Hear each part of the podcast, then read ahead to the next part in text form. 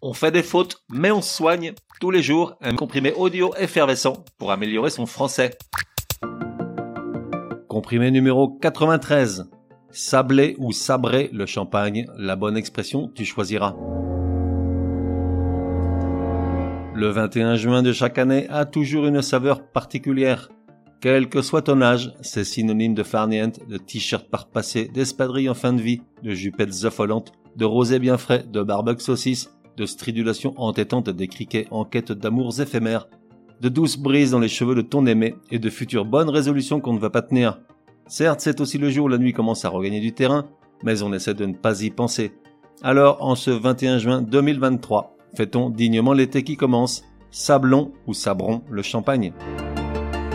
Alors, sabler ou sabrer le champagne, laquelle des deux expressions est correcte? En réalité, la question est piégeuse car les deux sont tout à fait valides. Elles ont la même signification, faire péter le champagne pour célébrer un événement heureux. Toutefois, chacune a son usage et un sens différent. Sabler le champagne a un sens plus général. Il s'agit d'ouvrir une bouteille du breuvage des dieux pour fêter un moment sympathique ou magique.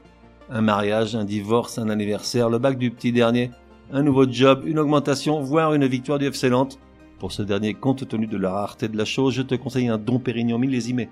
Bref, les motifs ne manquent pas. De ce côté, sabrer le champagne se réfère au mode d'ouverture de la dite bouteille, avec la lame d'un couteau. Une grosse lame, tant qu'à faire.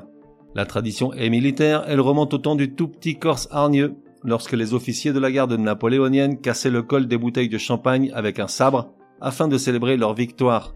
En revanche, l'expression et l'action elle-même seraient apparues au début du XXe siècle. Résumé du comprimé numéro 93. Pour que ça rentre Comment bien faire la différence entre sabler et sabrer le champagne? Tu peux utiliser l'une ou l'autre, les deux expressions sont parfaitement valides, mais elles ont chacune un usage précis et un sens différent.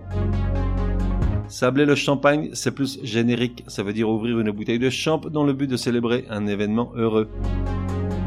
De son côté, sabrer le champagne fait référence à un mode d'ouverture de la bouteille très particulier, puisqu'il consiste à faire glisser énergiquement la lame d'un gros couteau ou d'une épée le long du goulot afin de faire sauter le col et le bouchon en même temps.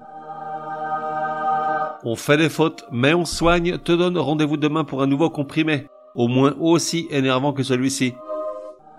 Prends bien note, s'il y a une règle de français qui t'énerve grave, soumets-la à Martine et Patrick, ils seront ravis, aussi crétins soient-ils, de la décortiquer lors d'un prochain comprimé. Pour cela, une seule adresse, contact at uncompriméparjour.com. Enfin, n'oublie pas de laisser un chouette commentaire et tout un tas d'étoiles sur ta plateforme de podcast préférée. Ça serait drôlement chouki.